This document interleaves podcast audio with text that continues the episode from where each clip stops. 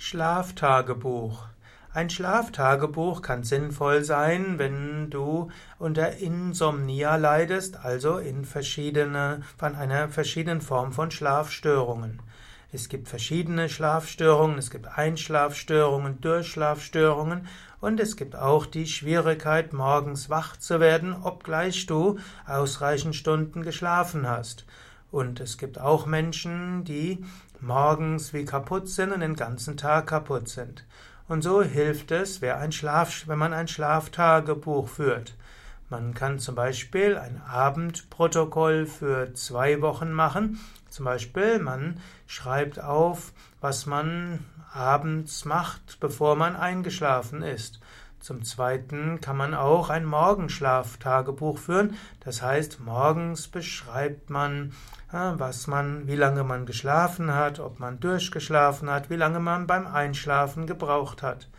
Und so gibt es zum Beispiel standardisierte Schlaftagebücher, wenn bevor man in ein Schlaflabor geht, um dem Schlaf, um dem behandelnden Arzt vorher zu sagen, wann die Zu-Bett-Gehzeit war, die Aufstehzeit war, wie lang die Einschlafdauer war, die Aufwachhäufigkeit, die nächtliche Wachdauer, die Gesamtschlafdauer und das subjektive Erhol Erholtsein am Morgen.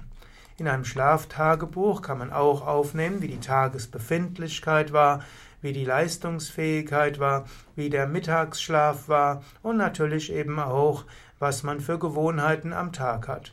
Normalerweise werden gute Schlaflabors den Patienten bitten, 14 Tage lang ein Schlaftagebuch zu führen, bevor sie ins Labor gehen.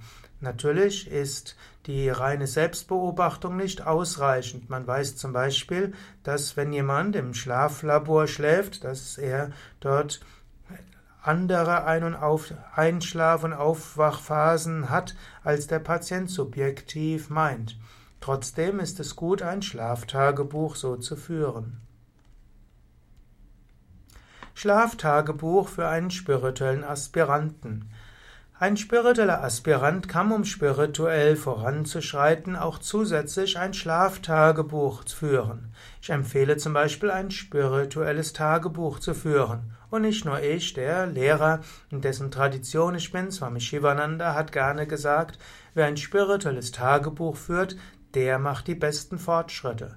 Und so könntest du in ein spirituelles Tagebuch eben auch aufführen, was hast du gemacht vor dem Einschlafen, was hast du gemacht beim Aufwachen. Ich empfehle zum Beispiel vor dem Einschlafen letztlich ein paar Affirmationen zu machen, zu überlegen, was du am nächsten Tag alles machen willst und beim Einschlafen entweder mit einer tiefen Entspannung einzuschlafen oder auch mit einer Mantra-Wiederholung. Und das kannst du auch dir am nächsten Tag zum Beispiel aufschreiben, was du gemacht hast. Du kannst zum Beispiel auch in ein spirituelles Tagebuch aufnehmen, was du machen willst, und dann kannst du aufschreiben, was hast du tatsächlich gemacht. So kannst du dir zum Beispiel vornehmen, eine Stunde vorm Schlafen äh, zu meditieren und etwas Pranayama zu üben, in einem spirituellen Buch zu lesen. Das machst du vielleicht alles noch sitzend und dann beim Einschlafen, gut, vielleicht magst du auch deinen Partner noch umarmen. Ich hoffe, du magst das, wenn du mit deinem Partner zusammenlebst. Und danach kannst du noch ein Gebet sprechen, auch im Liegen, und kannst dann mit einem Mantra oder mit einer tiefen Entspannung einschlafen. Oder du kannst auch noch eine Affirmation vor dem Einschlafen dir machen. Zum Beispiel kannst du wiederholen, bitte liebes Unterbewusstsein, lass mich in fünf Minuten einschlafen. Bitte, liebes Unterbewusstsein, lass mich morgen früh um 5.35 Uhr aufwachen. Bitte lass mich um 5.35 Uhr voller Kraft und Elan und Lebensfreude aufwachen. Und bitte, liebes Unterbewusstsein, gib mir morgen Mut und Gelassenheit. Nachdem du das gesagt hast, beginnst du dann mit der tiefen Entspannungstechnik oder mit der Mantra-Wiederholung. Und so wirst du mit tiefen Entspannungstechnik oder Mantra-Wiederholung einschlafen. Und hoffentlich wirst du dann morgen früh um 5.35 Uhr aufwachen. dann kannst du morgens früh als erstes sagen, ich bin voller Kraft und Energie, mir geht es gut, ich freue mich auf den heutigen Tag.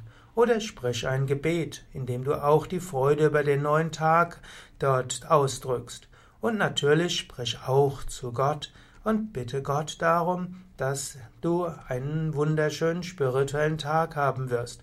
Und vielleicht nimmst du dir das ein oder andere vor für den heutigen Tag. Gut, und danach kommt dann deine Morgenroutine, vielleicht die Badroutine und danach die Routine mit Meditation, Asanas und Pranayama oder was auch immer für Praktiken du dort gemacht hast. Und diese Aspekte, wie du einschläfst und aufwachst, kannst du auch in ein spirituelles Tagebuch aufnehmen und so ist praktisch das Schlaftagebuch Teil deines spirituellen Tagebuchs. Was meinst du zu einem Schlaftagebuch und einem spirituellen Tagebuch? Schreibe doch etwas in den Kommentar. Schreibe einen Kommentar auf YouTube, kannst sagen, ob du schon mal ein Schlaftagebuch geführt hast, was es dir gebracht hat, ob du ein spirituelles Tagebuch führst und was es dir bringt. Lass andere darüber wissen. Oder mindestens mach einen Daumen hoch oder runter oder fünf Sterne oder wie viel auch immer du geben willst. Teile vielleicht auch diesen Beitrag. Ich würde mich freuen, wenn etwas mehr Menschen auch mich wissen lassen würden und andere, was sie von all diesen Vorträgen im Rahmen des Naturheilkunde-Lexikons halten. Ich habe hier inzwischen über 1300 Vorträge gegeben. Ich würde mich freuen, wenn dort mehr Kommentare kommen könnten.